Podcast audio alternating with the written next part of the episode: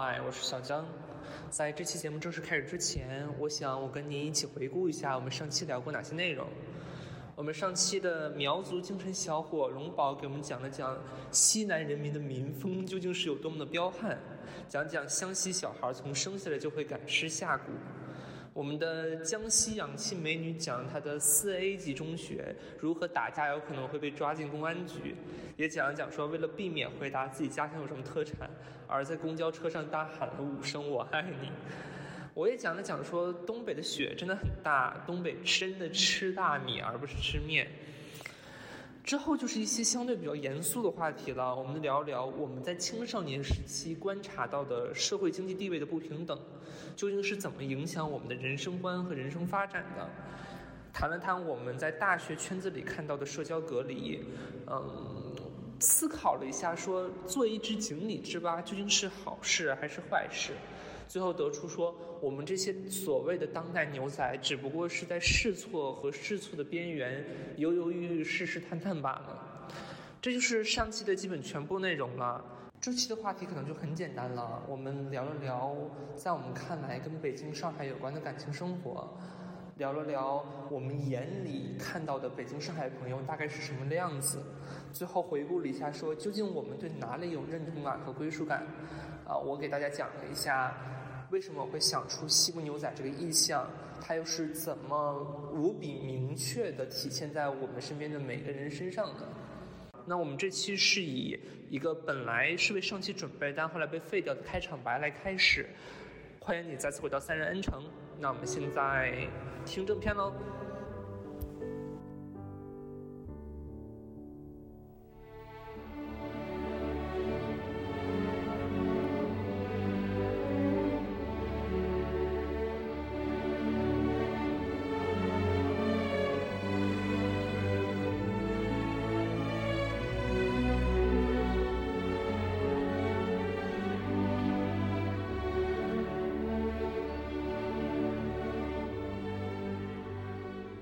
我觉得我先介绍一下这一期的主题吧。呃，大家可以看到，这整个系列其实都是在做身份政治，这是我最为好奇的政治学概念之一。但其实我们今天直接切入的是一个本身并没有直接关联，但引发我在另外一个层面思考的话题。虽然我们反复强调，也必须承认，说当代社会前所未有的多元化，但是我们人类作为群居动物，有两项基本需求是无论如何也无法掩藏和回避的。那就是认同感和归属感，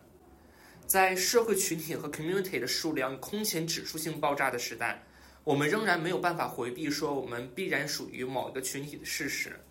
比如说，我的朋友之中是有非常讨厌集体主义、集体叙事和集体记忆的人的，他们会对像毕业典礼啊、社会宣传这种东西，不愿意被归属于在物理意义上属于的这样群体概念之中。但我有时候会对他们提出质疑，说会不会真正的问题不在于集体主义本身，而在于你自己愿不愿意归属于这样一个集体？当你因为不满想要跳出这个物理意义上的集体的时候，真正发生的事情应该是你和其他意图跳出这个集体的人一起构建了一个新的集体和新的集体叙事。所以简单来说，就是一个敌在明处，我在暗处的故事。但是我有一件事情是至今一直迷茫的，就是我找不到我自己有认同感和归属感的 community。我觉得我的独立性是让我感到持续性迷失的痛苦的根源之一。个人与个人之间纽带来建立和实现的关系，对我来说才是真正的关系。这可能是很痛苦的，可能是效率很低的，但是这或多或少也是一件好事，因为这样我们才会有这个 program。我觉得在中国讲身份政治和在美国讲身份政治是不一样的。身份政治是在讲 races，讲 sexual orientation，讲 religions。但是中国的 community 是如何划分的？从学术意义上讲，中华民族这个概念本身就是二十世纪初在内忧外患之下才最终形成和建立起来的。但是在这样一个集体性的概念之下，有没有一个问题是在中代中国当代社会一旦抛出来，就会在互联网上迅速引起阵营分化，大家会迅速丧失理智，最后完全变成情感交锋，互相谩骂、互相侮辱。但是这个问题就是会一直进行下去的。那其实蹦到我脑子里的第一个事情就是地域问题，这就是我们中中国身份政治系列选题的第一个来源。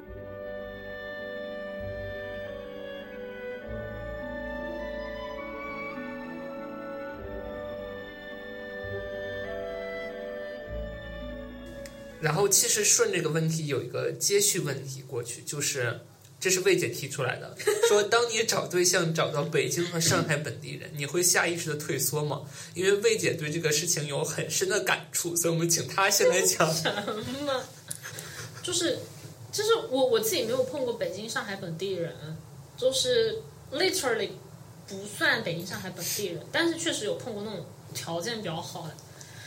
其实人家是特别坦诚的告诉我，我们家条件挺好，在上海生活没有任何压力，我们有巴拉巴拉巴拉巴拉巴拉巴拉。我当时把那手拿给拿给我妈看，我说妈，她该不会以为我图她什么吧？不行，这我得跑啊！然后哈哈哈这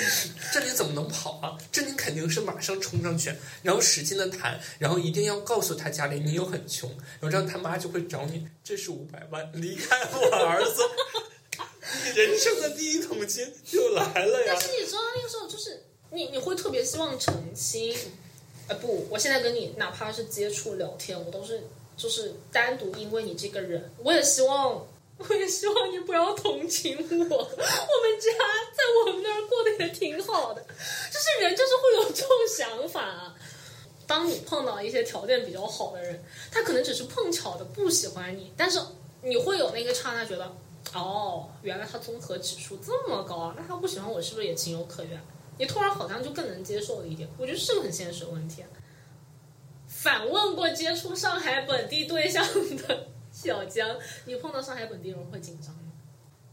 我觉得我们录了好长时间了，我们该休息一段时间，让我们休息十分钟吧。就是你长大之后会觉得，因为我我离那个是确实有距离了。我说上海那件事情，嗯，就是你长大之后会觉得说，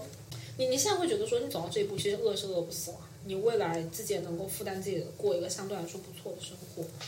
就是说，这个人你不会再去考虑，就不会考虑那么多他是不是一个哪里的人，而是说，确实我我我我就是怎么说呢？两个家庭是一个很大的问题。如果真的走到要结婚那一步，如果如果走到要结婚那一步，我觉得可能会有其他的问题，就是两个家庭怎么沟通，然后未来怎么生活，两个家庭的消费水平怎么去融合。但是说就就从谈恋爱来说啊，好像不会有那么大的心理负担，因为觉得现在自己也也还也还行，就是说，真的就是是吧？长得挺漂亮的，确实又是某校毕业的，确实，然后又工作又好，那那那没有无业游民吧，就是就现在来看的话，我觉得赚钱确实是体力活，就我也我也非常。我也非常清楚的知道，就是阶级是没有办法打破的。你可能努力一辈子，我们跟一线城市本地人还是会有很大的差别。但是，love is love，就是哇哇哦，嗯，但是其实你这个让我想起，就是说，嗯，你现在就是假假设说你现在觉得你未来很有可能的是跟一个什么样的人组成一个家庭？嗯，假设说你考会考虑一个适合适合婚配的一个对象的话，你就是这个问题我，我到现在其实是没有答案的。你可能就是你谈恋爱其实是两个个人之间的事情，对，就是你们之间有没有有没有共同的兴趣爱好，你们你们是否有共同的成长经历，这样的事情会让你们这个恋爱能够谈得下去。嗯，但是你们说要组成一个稳定的家庭，那么这就不仅仅是你们两个人之间的问题了。对吧？就是，呃，他可能会让你，呃，让你考更更多的考虑你未来两个两个家庭之间的一个问题。就像我，就是我实际上，嗯，我我其实经历的一个事情，我现在我我不知道现在在这里是不是应该说，就是我当时，呃，算了，可能他应该也不会听到这个故事吧。就是，呃，当时我会帮你艾特他的。你别，就是我找到一个呃，我之前的一个一个女朋友，她是实际上是浙江人，然后她是浙江人，然后我们两个通过一个一个一个项目认识，然后两个人感情很好，但是呃，但是她迟迟不敢告诉她家里人，嗯，然后呃，因为因为她知道，就是如果说她家人知道她找了一个来自贵州的男朋友，那么她家里肯定会反对这个事情。更更更更更糟糕的是，你是一个贵州人，他们觉得甚至于他们的女儿可能分分钟都要嫁到贵州大山去了，这种感觉。虽然说你会觉得，呃，会虽然说，嗯，你自己并不会并不会回到回到贵州去生活，你可能会去北，你可能会在北京、上海定居，但是他们仍然觉得这个事情可能并不是一个可接受的事情。我觉得这个话题已经聊得有点沉重了，是因为最开始我这个问题预设的是你在和北京、上海人谈恋爱的时候，你会不会有一些顾虑？然后大家可能想都比较久远了。那我其实就顺着婚姻这个话题提两个事情，我会选择从北京、上海人这个角度来提。就是我有一个有一次跟一个关系还不错的北京同学一起出去吃饭，然后他就提到说，他家里家里人是反复跟他说。你找对象要找什么样的人？其中有一点就是这个对象必须是北京或者上海或者是内蒙古人。虽然我也不知道内蒙古是有什么独特的优势，可能是畜牧业比较发达，容易碰到什么蒙牛老总的儿子 之类的。但是就上来就给他卡地域，然后我就开玩笑我说：“你这种事情会听家里吗？”他说：“其实你说如果真的谈恋爱，说谈到谈婚论嫁那一步。”呃，肯定要跟家里说，家里人肯定是会有一点意见的。但是说白了，现在的父母都是比较尊重孩子的，说也不会说卡那么死。但是他会觉得从最开始跟你把这个事情说清，或者是立明白比较好。那你想说，他一直生活在这样一个潜移默化的说你要找一个北京、上海、内蒙古人的这个情况，他很难就跟一个其他地方人进入恋爱关系。多少你一个事情一直在你耳边念叨，多少会对你的潜意识产生影响的。就可能你喜欢上一个别的地方人，但是你潜意识东西作祟，你就觉得哎，我也没有那么喜欢他，也没有必要跟他谈恋爱。说实话，就是这样一个情况。然后另外一个故事是，我希望我的家庭成员永远不会听到这个节目，所以我觉得可以比较放心大胆讲。我大概这辈子也会把这个节目发给他们。就是我姑他们家是已经是北京人了，就是我姐他们都是北京户口的。然后他跟我姐夫结婚了，我姐夫是一个山东人。然后我不是快要毕业了嘛，我就经常跟我姑他们聊天，就会谈到说我怎么拿北京户口，北京户口这件事情究竟有多么重要这件事情。然后他们就会一副，哎呀，北京户口其实没有什么重要的，就是你以后孩子嘛，孩子上学的问题，对你来说没有什么影响，你就交钱社保就可以买房了，大不了你就办居住证嘛。然后就会反复提着这个事情说，啊，不行，你就学你姐夫，找一个北京的对象。结个婚，那孩子不就可以上北京的学校了吗？你知道我当时的想法是说，我真的需要为了一个我孩子的未来学业，把我跟什么人谈恋爱、跟什么人结婚这件事情都束缚住吗？说我努努这么大的力，走到这么远，最后的结局是我必须要找到一个北京人谈恋爱、结婚，然后我的人生终极目标就是把北京户口问题解决掉。这未免也太悲哀了，就仿佛抹杀了我之前做过的所有事情。就是我有一个很大的观点，就是说，人所有努力都是为了换取更大的自由。我们今天努力学习，是为了未来可以自由的选专业、选学校。我们今天在学校继续努力学习，是为了我们未来可以自由的选择我们想做的职业啊，看好的工作方向，自己喜欢的老板。我们未来努力工作，是为了我们有一天有 fuck off，我老子不干了，我说走就走的勇气。然后我一切的努力，最后归根于都是我仍然没有去选择我自己对象这么大一件事情的自由。那这件事情是不是太悲哀了？然后我如果真的找到了一个北京姑娘，然后我们结了婚，然后会不会他们家的人也会天天念叨啊？你学学，你像你妹夫一样找个北京对象，你北京户口问题不就解决了吗？我不想变成他们口中那个人，所以我觉得。而这个事情反过来就会给我一种无形的片面压力，就是逆过来的压力。说我真的去跟北京人、上海人有接触、有好感、想谈的时候，这件事情就会回馈到我的脑海里，让我害怕。实实在在发生的，但是你又很难评价这个事情是对是错，只能说这就是现实吧。那我们聊一下下面的话题，呃，下一个话题是。你觉得身边的北京同学和上海同学有什么共同的特征吗？嗯，我应该不太认识北京、上海的同学。嗯，为啥呢？你不是北京、上海人的共同朋友，我也不太认识北京、上海本地人。这个话题能不能把这个事情给我自己挖了？就是我觉得有几个比较重要的点。嗯，第一个点是大家普遍都很自信。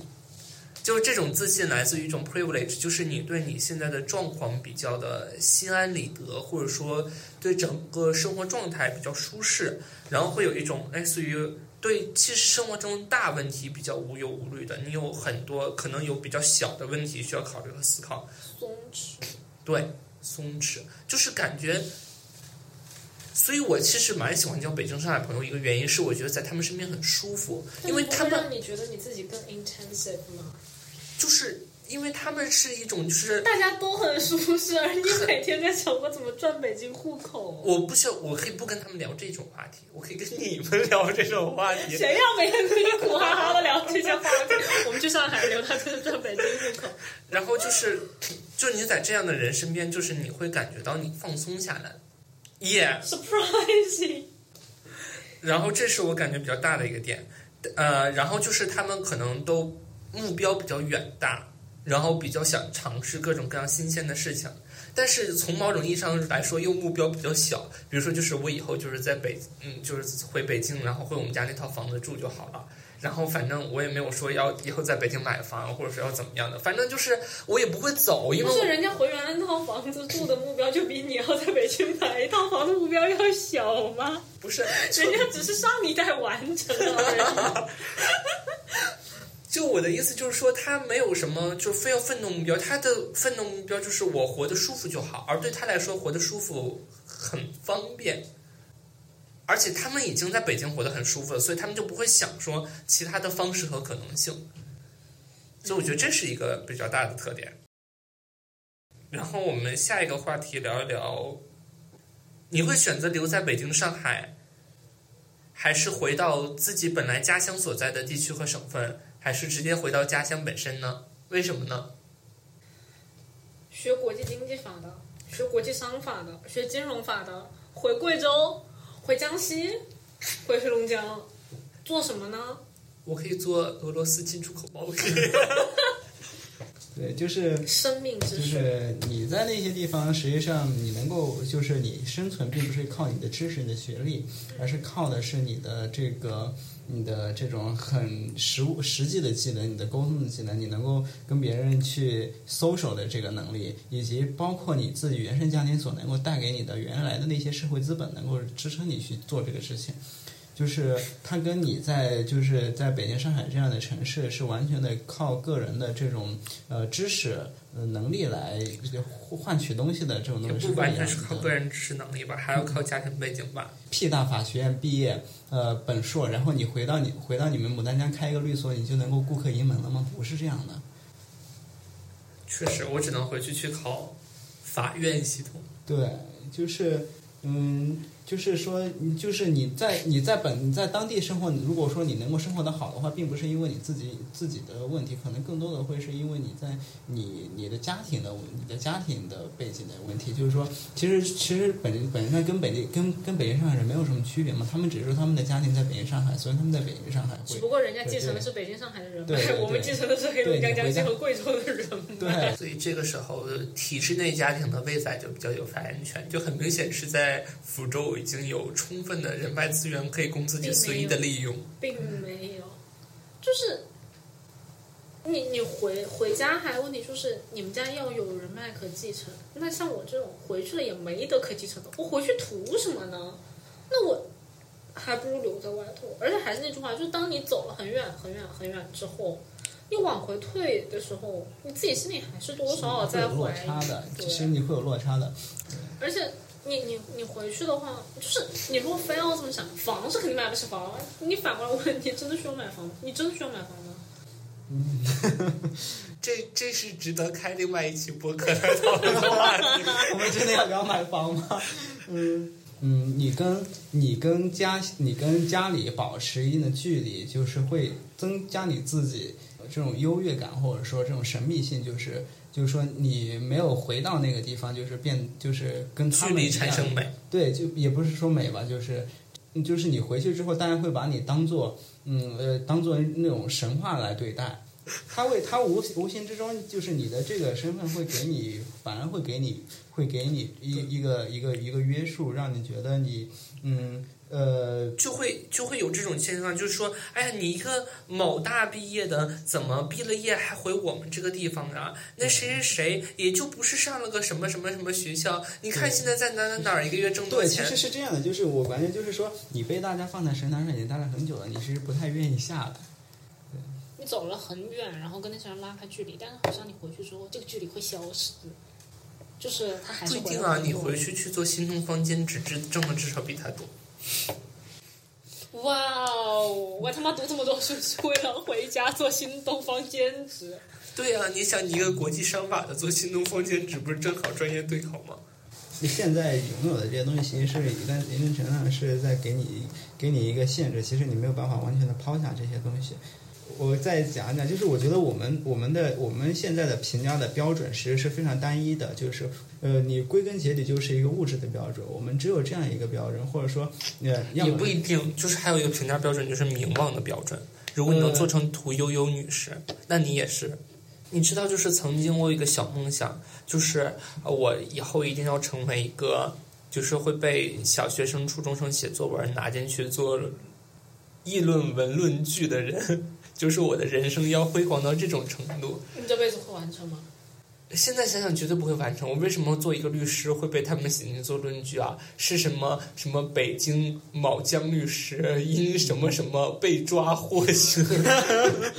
就是我们的评价，我们的评价体系其实比较的呃比较的单一，就是大家都会以你的以你的经济地位，你在你的政治地位来对你进行评价。如果你这些都没有的话，实际上呃他们会觉得这是这个你就你就是一个就是一个普通普通人。就是说跟，就是不过如此，跟大家都是一样的，所以就是他们，所以就是说大家都不能够接受说，呃，一个呃一个某校毕业的人就必须要去干哪些事情，就不能够干哪些事情，不管你是不是喜欢干这个事情，你就你就只能干这个事情。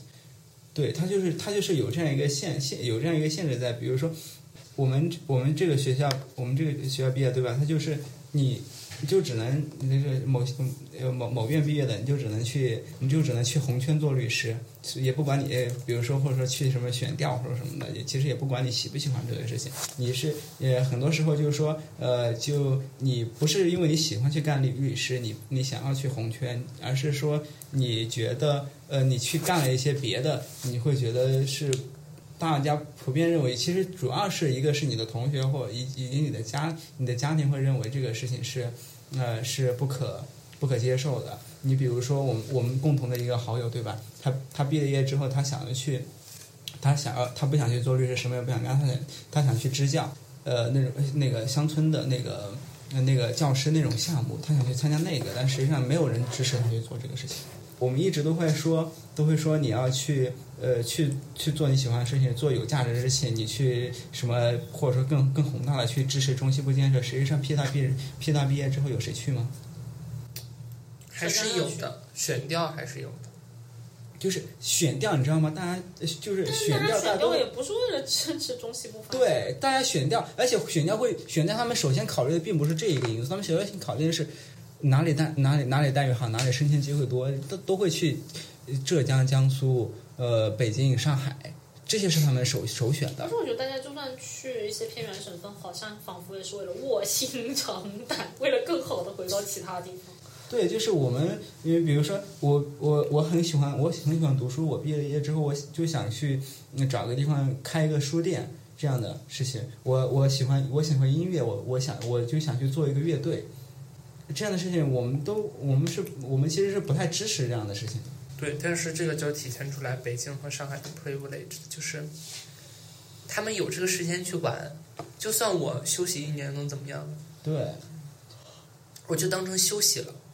就为什么为什么为什么北上会有这个 privilege，就是因为他们有他们的经济地位在这里，所以他们可以去做这个事情。就是说，在你你就是我，所以凭最最终还是会是一个呃呃归结到这个经济地位的这个这个因素。就是比如说你你假如说嗯你在北京买上海其他房有北京户口了，你说这天我突然说我不干了，我想去干点别什么事情，没有人没有人没有人会觉得这个事情是离谱的。对，其实我就觉得，要不然就是类似于我们现在先入了职，然后拿了北京户口，然后先这些东西都解决掉，然后我们就去疯两年，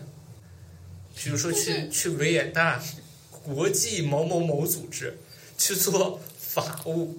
然后我就每天就是享受欧洲的大好河山。但是现在至少我们北京户口才能做这个事儿，你也可以演对，这对。这这对对，你就是你这还是还是没有跳脱出原来这个这个社会对你的绑架嘛，就是你还是懂了，这期节目结束之后，我们三个立马去上海。我们为什么要立马去上海？拿上海户口，然后，然后明年的这个时候，我们就做一期新上海人。不错，前后呼应。对，就是很多时候其实你还是会想要跳呃，想要想要跳出这样一个呃这样一个这样一个一个一个固定的叙事，对吧？呃嗯，小镇青年，然后经济上经经济上成功，你只有只有只有这样，你才能够摆脱你原来小镇青年的身份。但是你真的没有别的路可走了吗？好像现在是现在就是这样的，你你想摆脱这个东西，或者或者说呃，这你就只能这样做了，对吧？呃，最后一个问题是想问问大家说，如果你选择留在北京和上海，你会对北京和上海产生认同感和归属感吗？截止到现在，你对家乡还有认同感和归属感吗？究竟说你要在北京和上海拥有什么？它什么是前提条件，能直接带来你有认同感和归属感这件事情？就我情况稍微特殊一点吧，就是，privilege。不不不不不不也没有，就是我我爷爷奶奶之前是上海，就导致我们家就是上海话嘛说不好，江西话嘛说不好，普通话嘛也说不好。就是我爷爷奶奶现在他们是上海亲戚听不懂他们说说上海话，说江西人也听不懂他们说江西话，就我妈是上海话听得懂，但是不会说江西话嘛说一点，很多也听不懂，就直接导致我对他们哪里都没有，我我我我在在看到这个问题之前，我没有认同感跟归属感的任何概念，看了之后也没有，就是我我在江西除了去过自己家和南昌，应该没有去过其他地方。然后呢，就是你小时候会会经常就是爷爷奶奶会带带着去上海，然后说，我以前家里住在这条街，就就淮海中路那边，所以哇但是跟我有什么关系呢？没有关系。这就是这你人生就有新的奋斗目标了，让你的回到淮海中路再次奔回淮海中路。然后就很搞笑，你你你们你们知不知道写那个籍贯？嗯然后我我后来发现，我爸的每个阶段的学生证籍贯写的都是上海，我说你何苦装这个逼呢？对吧？然后更搞笑是，我有一次好像本科就换了张学生证还是怎么样，然后当时拿回家里还是怎么样，然后我爷爷奶奶问我为什么籍贯不写上海，我何苦装这个逼呢？对吧？我也不想要别人对我有任何的误解，我们就好好的阿卡林就好了，对吧？就是，只但是这个东西同时同时导致我我对哪里哪里都没有这个感觉。我现在目前最有归属感的可能是重庆，就是人又好玩，东西又好吃，这然后北京、上海，我我我自己是觉得。可能之后大部分朋友在哪里，以及好的工作机会在哪里，我就会去哪里吧。就这辈子可能我不再不再不再想要去寻求归属感跟认同感。你不会觉得有一天你会有想要安定下来的念头和愿望吗？我想要安定下来，可我有没有归属感、认同感？就是如果安定下来的时候，你要选择一个地方来安定下来，这个地方重要吗？重要？那你安定的时候要必须要说有认同感和归属感才能安定下来吗？不要，那你怎么能决定说你就想安定在这里呢？可能就是工作好一点，朋友多一点，东西好吃一点。真的就是那我觉得这其实是一种归属感。没有，其实不是，并不是。就是我我可以，比如我可以随时拎着我的箱子，就像从重庆来北京那样，从同时就某一天也拎着我的箱子从北京离开。就是我我可以，比如说我，如果我这段时间确实想通了，要去上海生活，离家稍微近一点或者怎么样，我去上海生活可以。我也会因为上海东西好吃、街道漂亮而开心的，但是我不一定需要认同自己对上海有什么归属感，或者要跟上海的人有什么 link 或者是什么其他的。龙榜呢？嗯，其实就是我们，我觉得我们其实本身一直都没有这样的一个东西。比如说，嗯，你是你是牡丹江人，你对牡丹江会有认有有归属感吗？我是我是贵州人，我我是贵州铜仁，但实际上我并不觉得，嗯，终于听到你是贵州哪里人，就贵州，呃，就就就我并不觉得，就是说，这你的这个地域，你的这个地域会给你带来什么样的不同于别别的地方？就是你要你要你要有认同的话，你肯定是要首先有一个明确的一个身份嘛。比如说我是苗族人，那么我是否我是否认同苗族这样的？嗯，你在一个你用这样一个地域这个概念的时候，实际上你就没有办法去说你去呃归属某个东西，就是你没有办法界定什么就北京人是什么样，就是说呃你说北京话嘛，对吧？就是说你只有学会了你学会了上海话，你是上海人，对吧？你学会了北京话，你是北京人这样的。我虽然是我是土生土长的贵州人，但是我并不觉得我是我归属于贵州，或者说我觉得贵呃我是带有贵州人的某种身份身身份特征什么的，其实没有这种东西，我也不会认同这个东西。所以我我其实本来一开一开始我就没有这个身份认同，而且我从来没有感受到这这种身份认同，所以我也会有我以后也不可能会产生什么样的身份认同，我只能会说嗯在某个地方能够适应某个地方的生活，对吧？我我我，你说我在北京生活六年了，我我觉得我在北京待的也挺好的，活着挺好的。那但是我并不会觉得就是我就是属于这个城市的一份子。嗯，然后如果说我以后去到上海了，我可能在上海觉得在生活在上海生活的更加舒服，但是我也不会因此而觉得就是说呃我就是这个城市的一份子，带有了这个城市的特征这样的。你现在户口这个东西，你用户口的标这个标准来界定也不是很准确，对吧？你说你有北京、上海户口了，你就是北上海人了吗？我觉得我的观点和魏仔和龙宝其实差距蛮大的。我的结论是说，我对家乡是有认同感而没有归属感；我对北京、上海是有归属感而没有认同感。我这个谈话的来源是觉得。第一，我在外面从来不耻于承认，而且我可能会反复强调我是东北人这个身份。嗯，然后我绝对不会因为这种身份觉得说羞于启齿或者是怎么样的。就是说，哪怕说我在各种各样的场合，甚至是非常正式的，对我来说非常重要的，类似于工作机会的场合，都受到过地域歧视。但我从来也说，我不会因为这件事情而隐藏我来自于黑龙江省、来自于黑龙江省牡丹江市这件事情。有地域歧视问题的人，就要让他早点暴露出来，因为反正他早晚也会成为一个问题。那不如早点让我知道这个人对我是有歧视的，那我就可以早点跟你 say goodbye。呃，但是我对家乡一点归属感都没有，就是我觉得我绝对不可能回去。我在北京可能未来会生活六七十年，如果我有幸活得长。如果我没有幸活的长，可能在北京生活一二十年，但无论我在北京活多长，别人问我说你哪里人 哪里来，我还是会说我是东北人。这个是这个事情是我这辈子也不会改的，这是第一个。呃，但是我觉得我对北京和上海是没有认同感而有归属感，就是我喜欢我在北京和上海的生活，我喜欢说。呃，出门见到几个朋友，一起下楼喝咖啡，然后晚上一起出去喝点小酒，然后钻进弄堂，钻进胡同去找各种各样莫名其妙的小店。早 C 晚 A 是吧？然后就比如说坐一个公交车，夜班公交车去穿越整个城市，这些事情我非常愿意做。我觉得在这件事情里，就这些经历本身和这座城市绑定起来了，他让我觉得说，如果我现在去重庆。我是不可能有这样的经历和体会的，我只有留在北京和上海才会有。嗯，我就这，对，确实。你要是你要是在重庆上学，你自然就会在对。对，就是如果我在重庆上的大学，我可能就会对重庆产生归属感，就是这样的情况。但是我对这几座城市没有办法产生任何的认同感，我始终不能感觉说我是这个城市的一部分，我对这个城市有什么样的影响？我是北京人，我是上海人，哪怕我拿了户口，哪怕我长期居留在这儿是长期居民，我都不可能把我自己 identify 成这个城市的一部分。对于这个城市来说，我来就来了，走就走了，他不会关心我的死活，我其实也不会关心他的死活。呃，其实有时候我就在想说，这种归属感和认同感给我带来割裂的直接影响，就是我在北京和上海的时候，就是不想回家。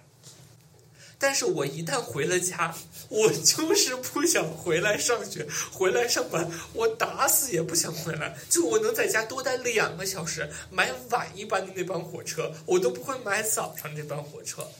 就是这个情况，就好像整个人割裂开来了。所以我有时候就在想说，对于一个二十二岁的人来说，你说真的找到自己的认同感归属感很重要吗？如果说你现在就找到认同感、归属感，你四五十岁的时候在干嘛呢？帮儿子找认同感和归属感。他不用找了，他就是直接领领走我的认同感和归属感。懂了，北二代呗。那就是，所以我就说，我们小时候总被家长念叨一件事情，叫什么？你什么年纪就做什么年纪该做的事儿。这个小时候都是用来劝我们学习的。你现在就该学习，你不该谈恋爱，不该出去滑滑板，不该去打篮球，对吧？大家都有过这个时候。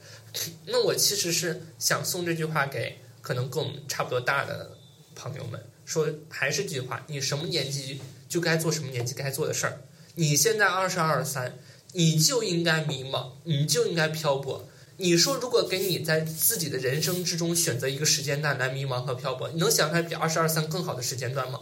如果是十七八，你自己心智还没有成熟，你还没有社会经历，你想反叛，你都没有办法 reasonable 的 define 自己，你也没有经济实力本身。你说等到你四五十的时候，魏仔突然跳出来跟我说：“哎呀，在上海待了二十年，待烦了，我想去维也纳做个公务员。”你不觉得这个事情听起来多少有点离谱吗？它也不是那么回事儿。但是万一我这辈子都这么离谱呢？那也挺好的，你至少 consistent，对不对？问你问题，嗯，当我二十二岁把时间用来迷茫，什么时候用来谈恋爱呢？迷茫的同时谈恋爱，不冲突。就是不要在这个年龄段，在迷茫和漂泊的时候这么思前想后、忧心忡忡的。就是你这辈子他妈还能再漂泊几年啊？虽然这个他妈最后肯定会被我消音掉，但是你这辈子他妈的还能再漂泊几年啊？对不对？就是我们从来，we are never more entitled to do so。就是用好你人生之中可以用来漂泊到最后几年，好好的自己爽一把，别等到三十岁成真的成了一个成年人的时候讲，说我这辈子都挺无聊的，我就是一个无聊的成年人。我们应该追求的目标是，等我们三十岁真的成了无聊的成年人的时候，我们说他妈我也疯过，我也有过完全不同的人生经历和际遇，我也有讲出来，人家会感慨哇，原来你也这么疯过，原来你也有过青春的时候。否则呢，等到你四十岁的时候再讲说我三十岁去青春，等你五十岁的时候再讲我四十岁的时候去青春，那就真的是不是在什么年纪做什么年纪该做的事儿了。好饿。想上厕所，确实，我上厕所。确实，我你可以直接讲结束语了吗？我们真的讲了好久。你讲结束语。我讲结束语吧，你去上厕所。所以我最后讲一讲说结束语的时候，为什么我们用了一个西部牛仔这个比喻？为了讲好这个比喻，我其实是去看了好几部西部牛仔电影，每个都血了呼啦的。对我这种胆小的人来说，着实是心灵创伤。就是西部牛仔最大的特征就是与天斗、与地斗、与人斗。我觉得，其实我们这些人，阿卡林省小镇青年，现在就是处在这样一种与天与地与人与我们生活中所有事情都在斗争，就好像有一段时间是你的人生之中没有任何的同盟，没有任何人可以帮你分摊什么乱七八糟的事情，所有的事情都是你要自己去斗争的。就包括我们和魏仔和龙宝坐在一起，我们也只是互相分享自己之间的故事，我们也不能说真正帮上彼此什么忙，我们只能说把对方心里的故事挖掘出来，然后去帮他疏导然后去想他是想让他走得更远。嗯，然后另外一个在西部牛仔的故事之中比较典型的意象是带刺的铁丝网，就他们在最开始在分这个地的时候。就是会围很多带刺的铁丝网，是围防外面的野兽啊，防止里面自己的家畜逃出去啊。其实我觉得我们的人生有时候就像活在这种带刺铁丝网里面的人生。我们看似想要自由，但是我们其实从某种意义上呃，好像很洒脱、很漂泊，但是我们已经被这样一个带刺铁丝网围起来了。就一旦你想往真的往那种外去冲的时候，你就会被扎的遍体鳞伤，然后你还是冲不出去，然后最后就会一个好心的猎人过来，看你实在太痛苦了，然后一把枪放在你头上，吧唧一下，你脑袋爆壳，你就再也不用享受痛苦了。当然，你也再没有人生了。这个猎人是谁？是北京户口吗？带刺铁丝网这个故事也很符合我们的人生。从某种意义上来说，对于我们这一代年轻人来说，我们是很矛盾的集合体。呃，在于我们同时有着洒脱和装出来的洒脱，就是说我们有一部分洒脱是真实的，但是有一部分洒脱真的是装出来的。我觉得对西部牛仔来说也是这样。你说他们大老远跑到西部去，当然是洒脱的，但是他们说真的就是毫无牵挂，什么都可以放下吗？他们也不是，洒脱之中有很大一部分其实是装出来的。所以这就是选择西部牛仔这个意象的原因吧。我们三个都算是真的撑了很久，撑了很远，才撑到今天这一步的。实话实说，我们确实是从那些人中 distinguish 出来的。所以有时候说在自己觉得很难，或者说撑不下去的时候，还是要提醒自己，喝点酒，喝点酒也是正当的。但是就是还是要提醒自己说，我已经走了这么远了。我已经走到我曾经在的群体里的，不能说是最好，但至少也不是坏的那些人了。说我自己值得一轮掌声了。有时候我就会提示自己说，你需要不断强化这种心态，你需要不断提示自己，你要给自己鼓掌，你要鼓励你身边的人给你鼓掌。让我们鼓一次掌，为魏仔鼓掌。就 不为你鼓掌了，你又不请我吃饭。Anyway，呃，这就是我们这一期三人恩城的全部内容了。感谢你跟我们一起收听到这里。如果你有任何相关的意见啊、观点啊，想和我们讨论内容，就在微博上啊、私信我们。然后或者你如果认识我自己个人，微信发我来骂我，什么都可以的。啊、a n d please follow us on 小宇宙、网易云音乐 and 喜马拉雅。Bye。